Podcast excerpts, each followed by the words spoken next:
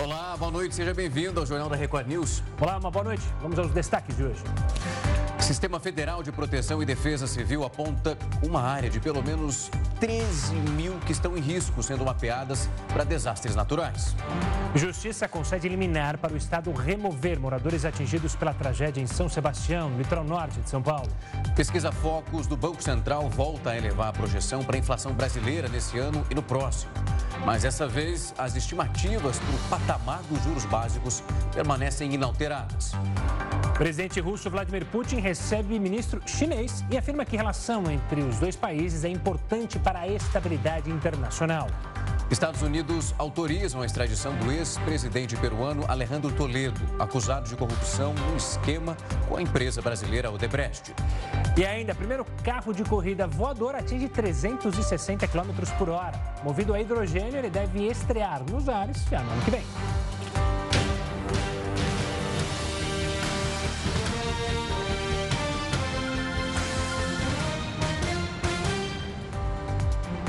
Líderes europeus concordaram em incorporar sugestões feitas pelo presidente Lula em uma nova resolução que busca colocar um fim à guerra na Ucrânia. O repórter Matheus Escavazini traz as informações para a gente ao vivo de Brasília. Boa noite, Matheus. É isso mesmo. Boa noite para você, Rafael, Gustavo. Boa noite a todos. O projeto de resolução que vai incluir as sugestões do presidente Luiz Inácio Lula da Silva deve ir à votação nesta quinta-feira na Assembleia Geral das Nações Unidas. Amanhã a guerra vai completar um ano.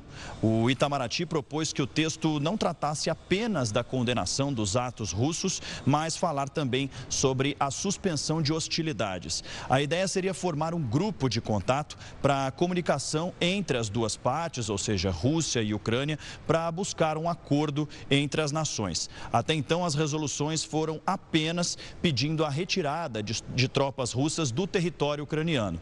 Então, essas resoluções feitas pelos europeus até agora só visavam é, a retirada dessas tropas russas. A aceitação dos europeus das sugestões do Brasil pode levar o governo Lula o governo Lula a apoiar o texto.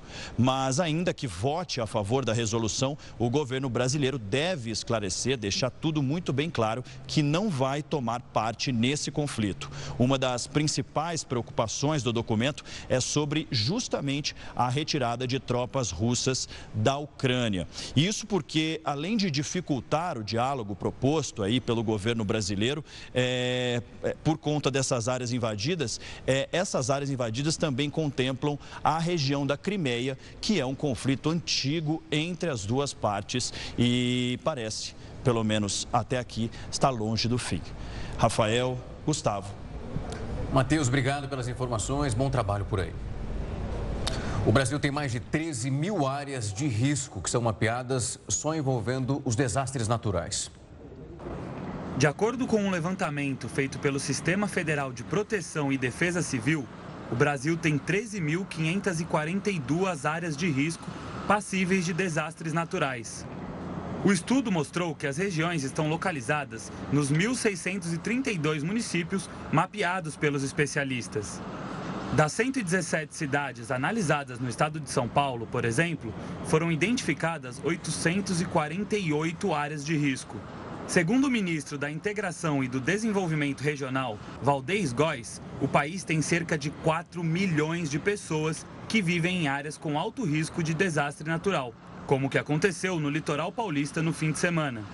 Por conta do desastre, o governo de São Paulo decretou estado de calamidade pública por 180 dias para ações emergenciais nas cidades de Bertioga, Caraguatatuba, Guarujá, Ilhabela, São Sebastião e Ubatuba. O governo federal também está atuando na região. Nós reconhecemos a situação decretada pela Prefeitura de São eh, Sebastião de calamidade pública no primeiro dia e ontem também já homologamos sumariamente o decreto do governador Tarciso de calamidade pública nos demais municípios. Então, hoje, os seis municípios atingidos no litoral norte de São Paulo já estão sobre a assistência do governo federal também. A Receita Federal autorizou o envio de 11 milhões de reais em mercadorias apreendidas, como roupas, calçados, itens de cama, mesa e banho e de higiene pessoal. Além disso, para moradores das regiões afetadas, o pagamento do Bolsa Família no dia 20 de março não vai precisar seguir o calendário conforme o NIS, que é o número de identificação social. E o governo de São Paulo acionou 80 policiais da tropa de choque para evitar saques na região afetada pelo temporal que atingiu o litoral norte paulista. Além dos militares da tropa de choque, o governador de São Paulo, Tarcísio de Freitas, afirmou que outros 300 policiais militares também vão atuar na região para reforçar a segurança e impedir os saques. Segundo o governador, a medida é importante para convencer as pessoas a deixarem as casas em áreas de risco sem o medo de serem roubadas. Segundo ele, alguns moradores têm se recusado a sair das residências. Nessa quarta-feira, a Justiça de Caraguatatuba concedeu uma liminar que permite a remoção compulsória de moradores que vivem em áreas de risco em São Sebastião, a cidade mais afetada pelo temporal do fim de semana. O volume de chuva que atingiu as cidades de São Sebastião e Bertioga foi superior a toda a precipitação acumulada em janeiro e fevereiro de 2022. Ou seja, choveu entre a madrugada de sábado e a noite de domingo mais do que em dois meses, segundo dados do Centro Nacional de Monitoramento e Alerta de Desastres Naturais. A gente continua falando sobre a tragédia no litoral de São Paulo. Como nós vimos, a Justiça concedeu uma liminar para o Estado, removeu os moradores dessa área de risco em São Sebastião. A Justiça de Caraguatatuba atendeu ao pedido apresentado pela Procuradoria-Geral do Estado de São Paulo e pelo município de São Sebastião. A ideia é que as famílias que ainda vivem nas áreas de risco possam ser removidas para abrigos. A informação foi confirmada na manhã desta quarta-feira pelo governador Tarcísio de Freitas. O governador ressaltou que a decisão é necessária diante da gravidade da situação e pelo risco de novos deslizamentos e alagamentos. A previsão é de mais chuvas para a região até sexta-feira. Desde domingo foi iniciado um grande trabalho de busca e salvamento de pessoas, além da montagem de abrigos, distribuição de ajuda, desobstrução das vias e reparos na energia elétrica, telefonia e distribuição de água. Então nós temos agora todas as estações de tratamento de água aqui do litoral norte já estão funcionando. A Sabesp está fornecendo aí 108 mil é, copinhos de água. Nós estamos com mais quase 40 mil litros é, de, de, de, água em caminhões-pipa para fazer a distribuição, caso seja necessário. Mas todas as estações de tratamento de água já foram religadas, restabelecidas. A última que nós restabelecemos foi a de Boiçucanga, porque nós tínhamos ali um problema é, de energia, no final das contas, já está resolvido. A estação de tratamento da água está trabalhando normalmente. De acordo com o governo do estado, há mais de mil profissionais trabalhando nas áreas, inclusive assistentes sociais. E o cenário é de estrago nas cidades afetadas, como a gente mostrou pelas fortes chuvas no litoral de São Paulo. Sobre essa situação por lá e o esforço para a recuperação dos danos na região, a gente conversa agora com Marcelo Gramani, geólogo e integrante do Instituto de Pesquisas Tecnológicas. Boa noite, Marcelo. Obrigado pela participação aqui conosco. Infelizmente, para falar sobre esse tema que fere tantos brasileiros, as cenas são chocantes e de partir o coração. Marcelo, eu queria primeiro falar da questão da reconstrução. É possível reconstruir essas cidades e uma reconstrução que seja segura para esses moradores, para que eventos como esse não voltem a acontecer, sabendo que as chuvas naquela região acontecem, como a gente tem visto nos últimos anos, as chuvas têm aumentado e tendem a aumentar. Boa noite, Gustavo. Boa noite, Rafael, a todos que nos assistem, né? É uma pergunta importante essa, né? E a gente acredita que sim, é possível se reconstruir, ou até mesmo construir uma cidade um pouco mais segura do ponto de vista geológico, né? Pode assistir cenas é, tão, tão, tão tristes como essas, né?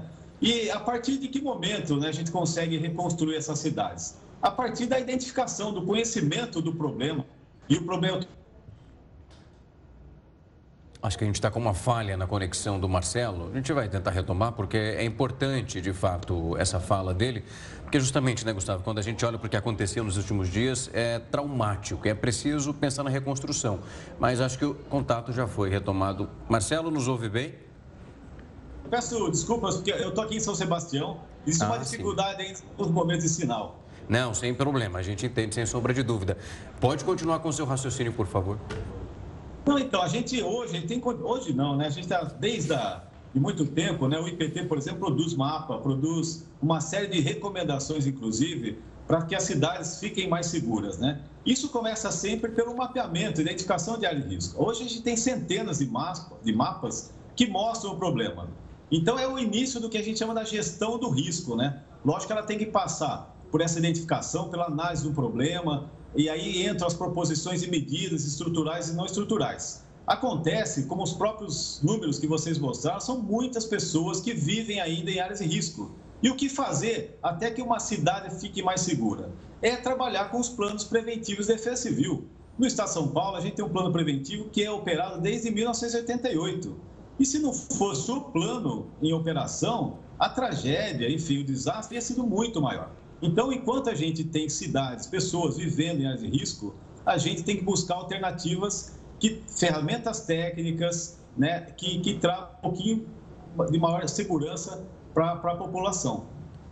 Marcelo, quando a gente olha para esse panorama todo, hoje, por exemplo, a ministra Marina Silva esteve numa área muito afetada, falou sobre as doações e também uma equipe multidisciplinar que é montada para amenizar de alguma forma esse sofrimento, essa tragédia que a gente vem passando. Qual a importância desse trabalho quando a gente olha para a esfera municipal, para a esfera estadual e também para a esfera federal? Esse dinheiro é extremamente bem-vindo, mas não consegue trazer a vida dessas pessoas de volta. E a gente, quando retoma para o ano passado, nessa mesma época do ano, a gente também sofria com as perdas que aconteceram em Petrópolis, também no deslizamento em algo que poderia ter sido evitado.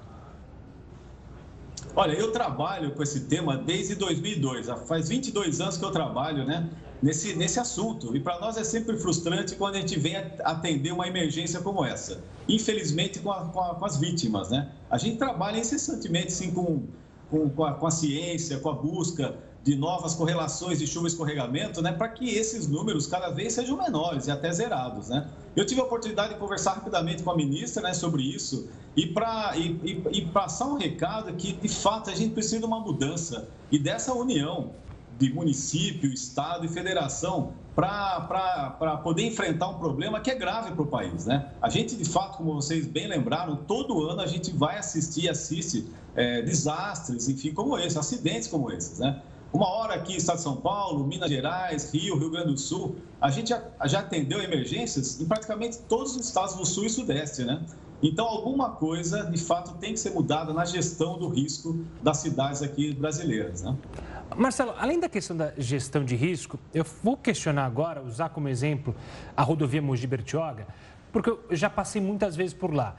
E não é só uma chuva como a ocorrida ultimamente, a que ocorreu é, nos últimos dias, que foi fora da curva, mas em vários outros momentos há deslizamentos na Mogi Bertioga.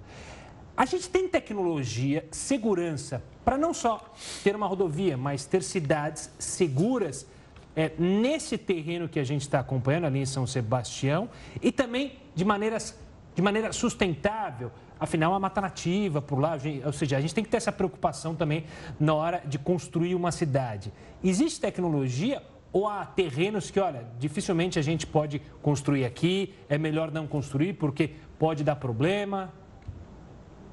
É, é um exemplo interessante esse da das rodovias, né? E a gente se preocupa muito com isso também.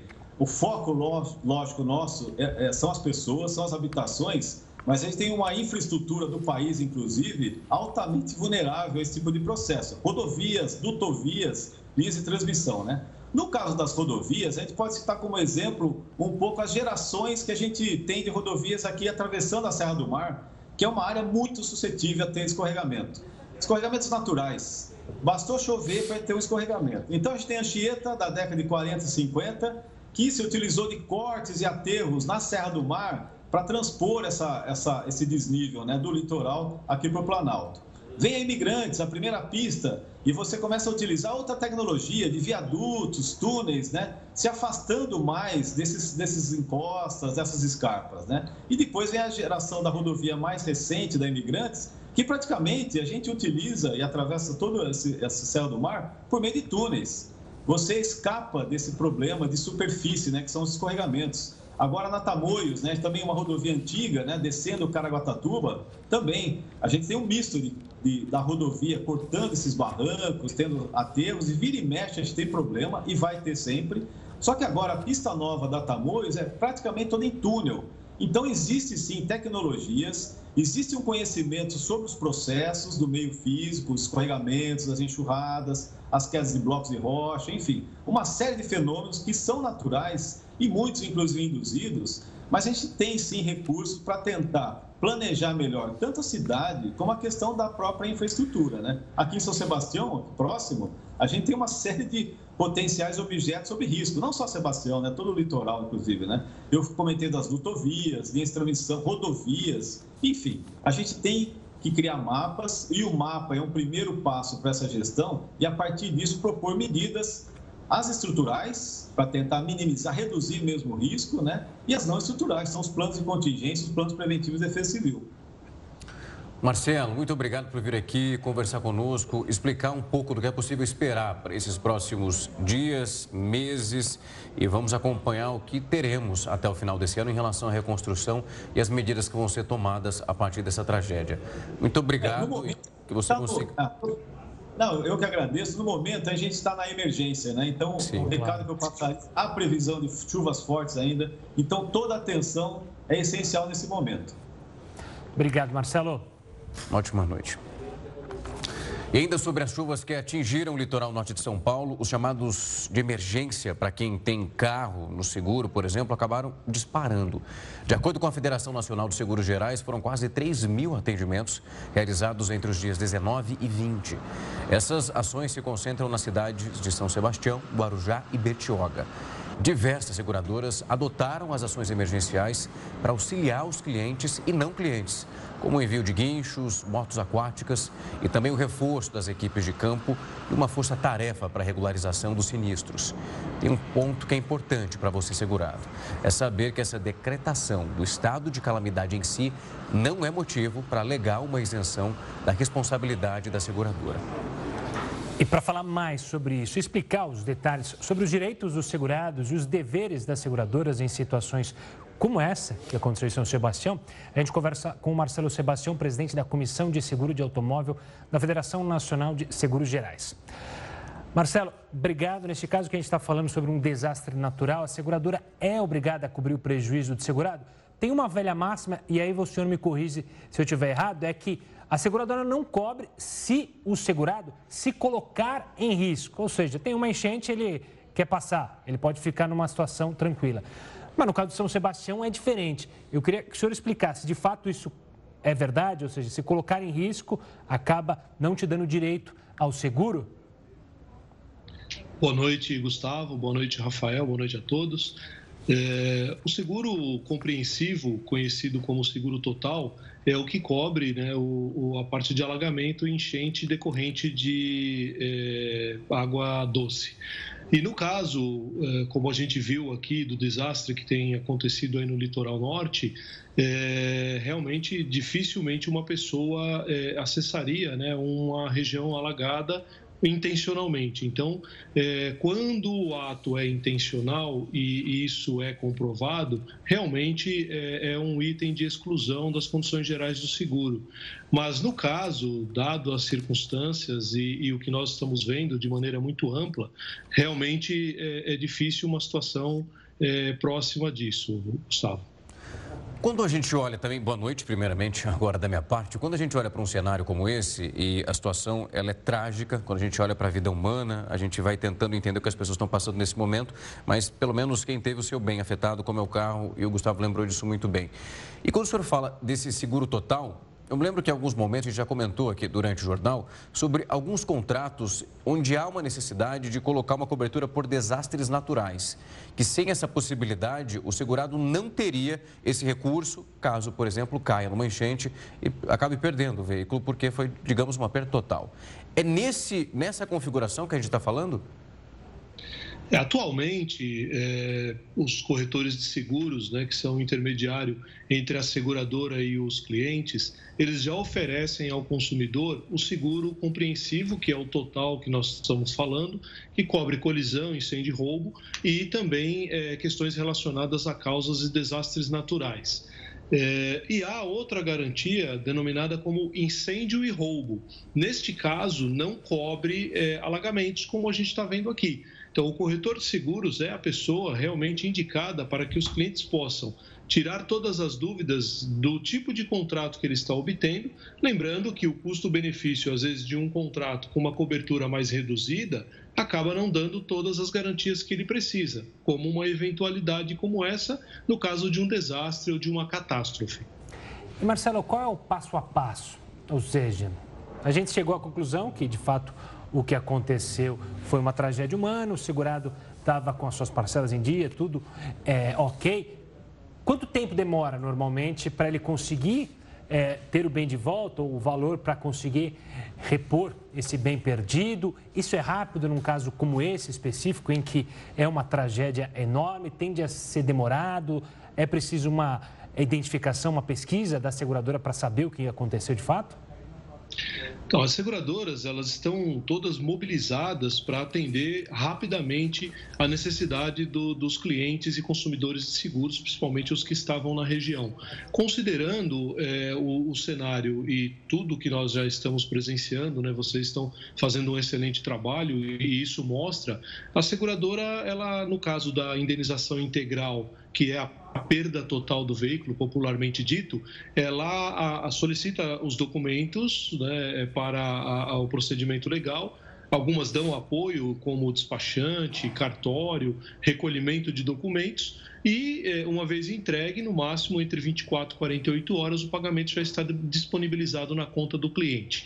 No caso de indenização parcial, o que é a famosa colisão parcial, que neste caso é alagamento, né, o parcial, é, o veículo é encaminhado para uma oficina de escolha do cliente ou uma lista é, é, fornecida pra, pela seguradora para que ele possa indicar qual a de, de, de, desejo dele e que possamos fazer a, a avaliação e dar continuidade no, no reparo sempre que for acima do valor da franquia, que é a participação obrigatória do cliente no caso de perda parcial.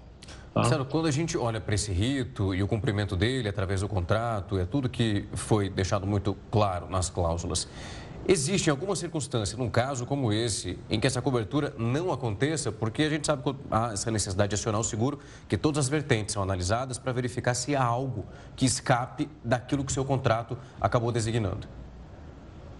Considerando o, o, evento em si, que são é, as causas naturais e o desastre de desmoronamento, o alagamento, é, todos nessa cobertura compreensiva total é, estão cobertos salvo alguma exceção relacionada a alguma restrição do veículo ou algo que impeça a transferência para a seguradora a partir do momento que ela indeniza. Às vezes, um financiamento que é, precisa ser quitado primeiro pela seguradora e a diferença paga ao cliente. Então, isso pode é, demandar alguns dias a mais. Mas, no geral, o cliente tem uma indenização muito rápida é, nessa situação, como a gente já presenciou em alguns outros eventos semelhantes aqui na, na capital, por exemplo, aqui em São Paulo. Marcelo, obrigado pela participação aqui conosco. Um prazer recebê-lo aqui para falar sobre esse assunto e acalmar segurados aí na região. Um forte abraço e até a próxima. Boa noite. Muito obrigado. Um abraço para vocês. Boa noite. Tem algo que é inacreditável, né? Alguns comerciantes estão se aproveitando dessa tragédia no litoral de São Paulo para tentar lucrar no meio de tanta tristeza. Os moradores da região estão relatando que determinados estabelecimentos chegaram a cobrar 15 reais por uma garrafa de água de um litro. Assunto para ele, Heródoto Barbeiro. Heródoto, uma ótima noite para você. O PROCON, pelo que a gente está acompanhando, já conseguiu atuar em alguns momentos, fazer um mapeamento desses estabelecimentos, não só nesse ponto de 15 reais, mas a gente chegou a acompanhar em certos momentos um valor muito abusivo, passando até de 50 reais por garrafa de água, e que o próprio governador hoje acabou reprimindo. Olha, Rafa, é, eu acho que a gente tem aí dois lados interessantes para acrescentar a tudo que já foi dito aqui e toda a cobertura que a Record News está fazendo. De um lado, a gente está vendo o seguinte: está vendo uma atuação coordenada das prefeituras, do governo do estado e também do governo federal. Além disso, tem também a participação das Forças Armadas, a Marinha do Brasil, a Força Aérea Brasileira, o Exército estão ajudando, o que realmente é muito bom. Agora, qual é o outro lado? O outro lado é que a gente não pode permitir que algumas pessoas se aproveitem de uma situação ruim como essa, calamitosa como essa, uma tragédia como essa. Segundo o último dado que eu levantei agora um pouquinho, segundo o governo do estado, eh, são confirmadas 48 mortes. Qual é? Da pessoa se aproveitar em dois sentidos. Primeiro, é que algumas das pessoas que estavam nessas casas, eh, que não foram destruídas, mas elas estão em estado de perigo, essas pessoas ah, não querem deixar o seu lar. Por que razão? que elas temem saque, elas temem que as casas sejam saqueadas. Isso, logicamente, não pode aceitar. O próprio governador de São Paulo é, deslocou outros batalhões da Polícia Militar para impedir que, num momento de tragédia como esse, algumas pessoas se aproveitem é, saqueando casa e levando os bens das pessoas embora.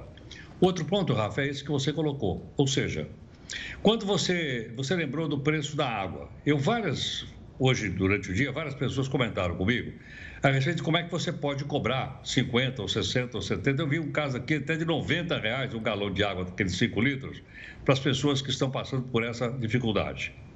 Isso não pode acontecer. Mas a pergunta que não quer calar é o seguinte: é crime ou não é crime? Por enquanto não é crime. Por que razão?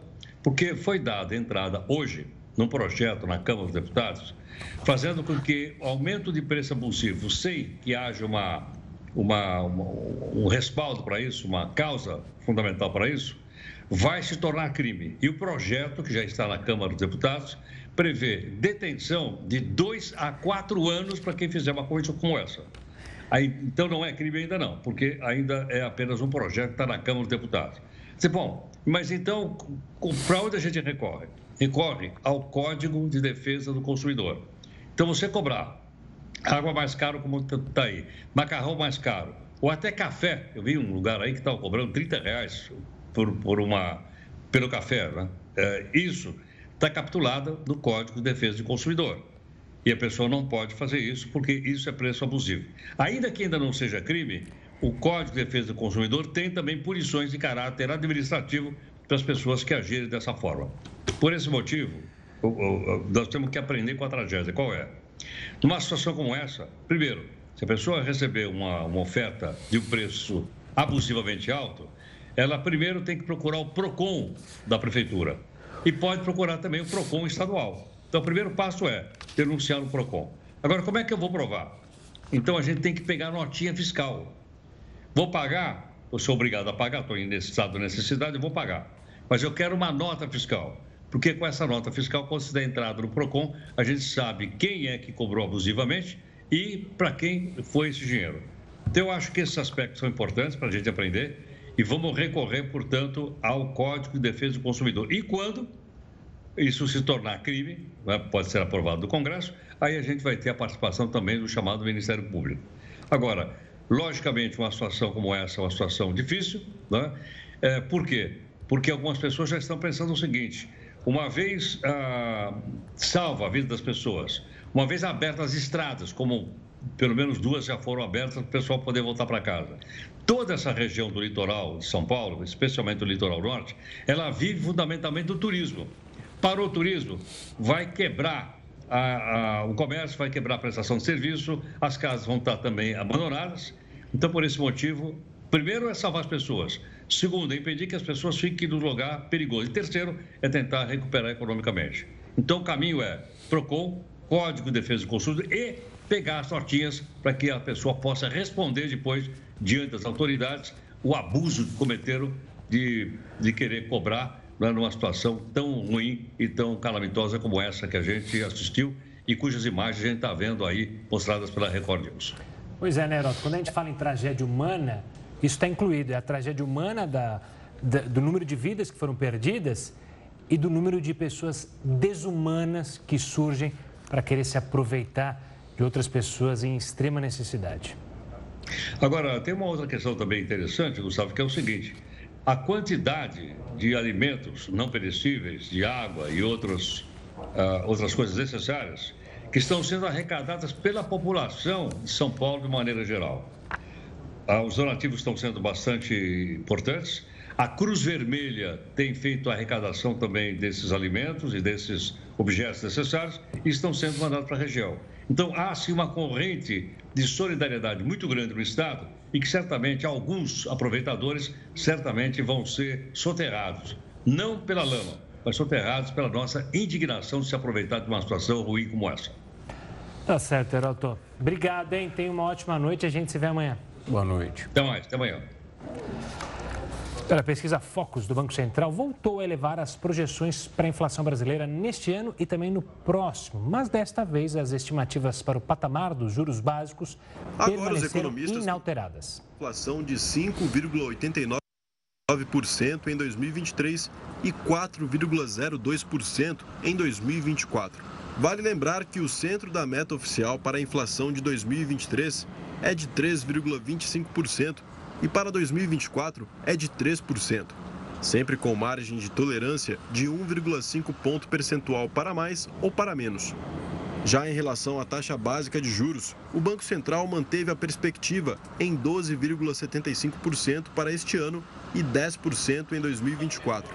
Para o economista João Savignon, da Quinitro Capital, esses números estão relacionados a possíveis mudanças no Banco Central e a uma possível alteração na meta da inflação. A perspectiva de mudança do presidente do Banco Central após o término do mandato do atual presidente, Roberto Campos Neto.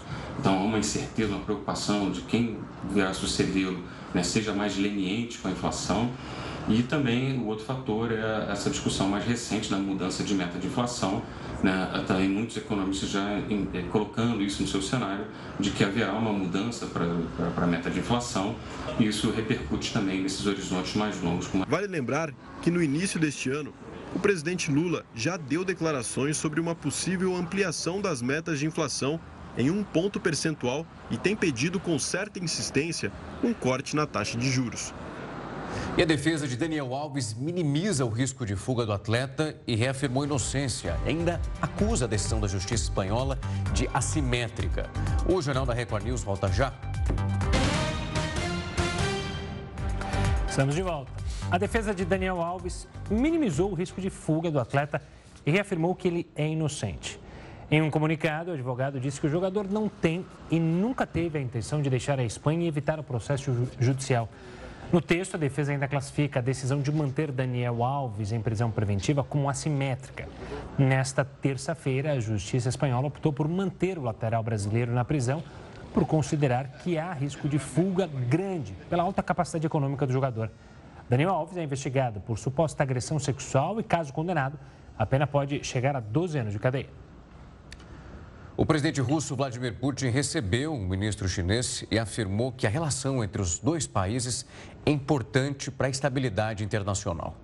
Durante o encontro com o chefe da diplomacia chinesa, Wang Yi, o líder russo destacou a importância da relação entre os dois países para o cenário internacional. Vladimir Putin também afirmou que a cooperação entre as nações alcançou novos horizontes. As relações com a China se desenvolvem como planejamos nos anos anteriores. Tudo está acontecendo progressivamente. Estamos alcançando novos horizontes. As relações internacionais são difíceis hoje. Nesse sentido, a cooperação entre a República Popular da China e a Federação Russa tem um significado muito grande para a estabilização da situação internacional. A reunião com o ministro é uma nova demonstração de laços privilegiados entre Moscou e Pequim, já que Vladimir Putin não costuma receber autoridades estrangeiras que não sejam chefes de Estado. O Wang Yi também confirmou que a cooperação entre os dois países tem operado em alto nível. O ministro ainda disse que essa relação vai se manter independentemente de qualquer mudança no cenário global. Diante da situação internacional em profunda evolução, os dois lados sempre mantiveram o foco estratégico e aderiram à direção geral de construir um mundo multipolar. Portanto, independentemente das mudanças na situação internacional, a China está disposta a manter um bom momento no desenvolvimento de um novo modelo de relacionamento de grande poder. O encontro entre as autoridades ocorre enquanto a China tenta mediar a guerra na Ucrânia e elaborar um plano de paz. Apesar de nunca ter condenado publicamente a invasão, Pequim diz respeitar a soberania de todos os países. O presidente dos Estados Unidos, Joe Biden, se encontrou com líderes de países do leste europeu que integram a OTAN nesta quarta-feira. A reunião teve como pauta a suspensão do Tratado de Controle de Armas Nucleares por parte da Rússia. Para entender os, possíveis impactos da decisão de Moscou, a gente recebe o professor especialista em relações internacionais, Carlos Gustavo Poja. Boa noite, professor. Antes de falar dos Estados Unidos, eu queria falar justamente sobre a China e esse encontro com a Rússia, porque me foi interessante justamente o que o ministro chinês falou em dizer que quer uma relação ganha-ganha com os russos. É, de maneira leiga, a gente imagina que, lado da Rússia, ter os chineses como aliados é importantíssimo. Ou seja, questão de armas, em questão é, da economia. Mas o que, que os russos têm a oferecer aos chineses, se não um olho meio torto dos ocidentais para essa ligação? Pois é. Olá, Gustavo, Rafael, prazer conversar com vocês, com quem nos assiste aí Record News. Uh, nós vimos o, o, ministro das Relações Exteriores chinês falando em um mundo multipolar. Né? Isso é um código para dizer que são uh, potências que se opõem ao predomínio dos Estados Unidos no sistema internacional. Então, é isso que, os, que a China e a Rússia têm em comum: é o fato que ambas estão em conjunto, uh, agindo em conjunto para se opor aquilo que eles veem como predomínio dos Estados Unidos nas relações internacionais. Agora, o que a Rússia tem para oferecer para a China?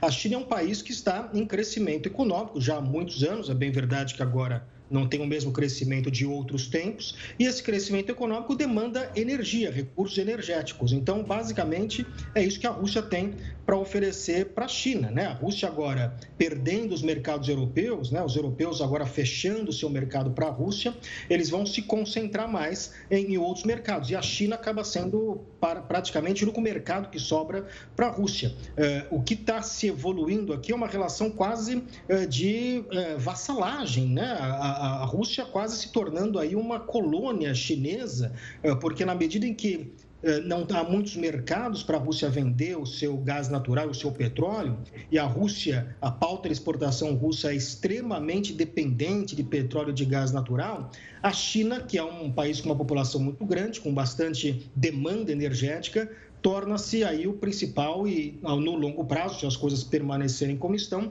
o único mercado importante da Rússia para a venda do seu gás natural. Então, é uma relação muito simbiótica nesse sentido. Né? As duas economias, de alguma forma, elas se complementam, porque a Rússia exporta produtos primários, energia, e a China exporta produtos manufaturados. Ela precisa da energia que a Rússia pode oferecer. Professor, boa noite da minha parte. Nós acompanhamos nos últimos dias o discurso de Vladimir Putin culpabilizando o Ocidente pelo estágio em que a guerra está nesse momento. Dias depois, acompanhamos também a visita do presidente americano, uma visita surpresa e que depois repercutimos aqui como isso foi feito. Outros membros do governo de Biden já estiveram ali, mas a presença dele, de fato, traz um outro simbolismo.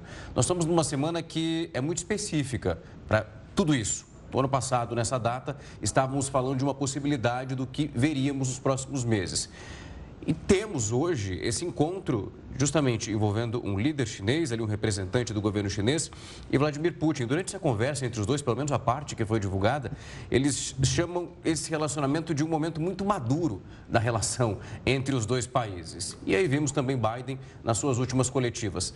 É uma semana para ambas as partes desse conflito mostrar força é, eu acho que a visita do Biden a Kiev é simbolicamente bastante importante. Né? Vamos lembrar é, que a, os Estados Unidos não têm uma presença militar significativa na Ucrânia, né? então, portanto, é uma visita cercada aí de questões de logística, de segurança, né? diferente quando, por exemplo, um presidente americano, como aconteceu algumas vezes, ia ao Iraque ou ao Afeganistão, né? quando os Estados Unidos tinham uma presença grande militar lá. Não é o caso da Ucrânia. É, então, o Biden indo lá, exatamente como você disse, há um ano atrás a gente não sabia qual seria o destino desta guerra, mas o que aconteceu é que um ano depois não é o Putin que está em Kiev, é o Biden. Então, portanto, isso simbolicamente representa as dificuldades que a Rússia vem encontrando nessa guerra. E na medida em que o Ocidente vai cortando relações com a Rússia, vai cortando relações econômicas com a Rússia, você já tem, por exemplo, eh, pauta de importação e exportação de países europeus que diminuiu muito a importação de gás natural da Rússia. Alguns países, pela primeira vez, a Rússia não aparece como principal fornecedor energético para esses países europeus. Eh, a relação entre China e Rússia vai portanto, se fortalecendo. Então, é isso que a gente tem. Não, não resta para o Vladimir Putin outra alternativa que não ser juntar a China. Eu não sei quanto aos chineses, como é que eles olham isso do ponto de vista estratégico. Para a China, não interessa tanto apoiar a Rússia em si, eles não estão tão interessados na questão russa. Aliás, a Rússia pode até arrastar os chineses para uma situação que os chineses não estão eh, dispostos a serem arrastados. A China olha para os russos apenas como uma peça dentro do xadrez geopolítico mais amplo eh, de enfrentamento à posição dos Estados Unidos no sistema internacional. Essa é a preocupação principal da diplomacia chinesa. Ô, professor, o senhor falou em diplomacia, eu queria trazer à tona aqui, a gente falou chegando a um ano de guerra, a diplomacia brasileira. É, porque a gente teve recentemente justamente é uma resolução que vai ser votada na ONU que tem uma alteração definida para o Brasil. O Brasil tentando, é, com o atual governo, a diplomacia, encontrar maneiras de se abrir justamente um diálogo ter oportunidade do diálogo entre esses dois, dois países. Essa vontade brasileira, é, você acredita que é possível, pelo menos a longo período, de enfim se abrir um diálogo entre os dois países? Ou isso está completamente descartado, se tratando de Putin e Zelensky? É, o, o, Brasil tem, na verdade, do ponto de vista concreto, muito pouco a contribuir para esse conflito. Né? O conflito que está é, distante dos interesses brasileiros e da capacidade brasileira de intervenção. Se o Brasil quiser oferecer uh, ofícios de mediação, e se for aceito pelos dois países, não, muito que bem. Mas agora a gente tem que entender o seguinte: a guerra ela não é resolvida apenas pela boa vontade de terceiros, ela não é resolvida apenas uh, pedindo calma, né? não é resolvida apenas com uh, palavras. Né? Há questões concretas que, terem, que vão ter que ser resolvidas. Eu acho que o Biden ele resumiu muito bem num discurso que ele fez recentemente sobre o destino dessa guerra. A guerra é o seguinte: cabe ao Vladimir Putin parar a guerra. Né? Se o Vladimir Putin decide não mais continuar a guerra, a guerra acaba. Se a Ucrânia decide não mais continuar a guerra, a Ucrânia acaba. Então, essa é uma questão fundamental desta guerra, onde nós temos uma grande potência sendo invadida, é, uma grande potência invadindo um país menor. Cabe à grande potência aí a iniciativa para voltar à mesa de discussão. E o que o Zelensky, a Ucrânia, está fazendo é tornar, portanto, eh, a vida do Putin mais difícil no campo de batalha para conseguir extrair mais benefícios da mesa de negociação. Professor, quando a gente faz, vai, digamos que um levantamento nesse um ano de guerra, em todos os discursos que foram proferidos até aqui, não só pelo presidente Biden, mas também por Vladimir Putin, Zelensky, os líderes da OTAN, é praticamente unânime perceber que houve um crescimento e mesmo uma unificação de todos os países que compõem a OTAN hoje em relação àquilo que nós tínhamos lá em fevereiro de 2022. Essa tática de pelo menos não se esperar que esse fortalecimento aconteceria é de fato, digamos que um ponto negativo e foi uma surpresa para Putin? É, é, certamente o Putin não esperava o grau de união que acabou sendo visto pelo Ocidente. Né? Se ele entrou nesta guerra para enfraquecer a OTAN, para impedir que a OTAN chegasse perto das suas fronteiras, ele conseguiu exatamente o contrário, porque dois países, caso de Suécia e Finlândia. Eram dois países. É, a Finlândia, no caso, faz fronteira com a Rússia. Né? Dois países que não tinham interesse em entrar para a OTAN. O comportamento agressivo da Rússia, do Vladimir Putin, mudou a opinião pública desses países. Agora, tanto o público sueco quanto o público finlandês são favoráveis à entrada da Finlândia, desses dois países na OTAN e é o que está acontecendo. Há uma negociação agora em curso, bastante avançada, para a entrada de dois países que até antes da guerra eh, não pensavam em entrar para a Aliança Atlântica. O Putin, com essa invasão, ele acabou dando uma nova razão de existir para a OTAN. A OTAN era uma aliança militar que foi criada é, para se contrapor à União Soviética à época, né, em 1949, e que com o fim da União Soviética estava em crise existencial, ou seja, não tinha mais aquele seu inimigo externo para combater. O Vladimir Putin, com o seu comportamento agressivo, imperialista, acabou dando uma nova razão de existir para a OTAN. Novamente, a Rússia, portanto, torna-se aí um adversário dos países do Ocidente acaba fortalecendo essa aliança ocidental. Então, não apenas Finlândia e Suécia entrando para a OTAN, mas países como Alemanha, outros países importantes europeus que não investiam tanto em defesa, vão passar, portanto, a se preocupar mais com a sua defesa, com gastos militares, e isso, portanto, torna a situação para a Rússia mais complicada do que antes da guerra. Esta guerra, claramente, foi um erro estratégico bastante grande do Vladimir Putin. Tá certo, professor. Obrigado pela participação aqui, pela análise. Um forte abraço e até uma próxima. Boa noite, professor. Obrigado, abraço a todos, boa noite. E quando o tema é guerra na Ucrânia, os principais assuntos ficam em torno dessas consequências sociais, políticas e econômicas da invasão. Mas um ponto pouco falado e que é muito importante quando a gente olha para a questão energética, justamente por trás desse conflito.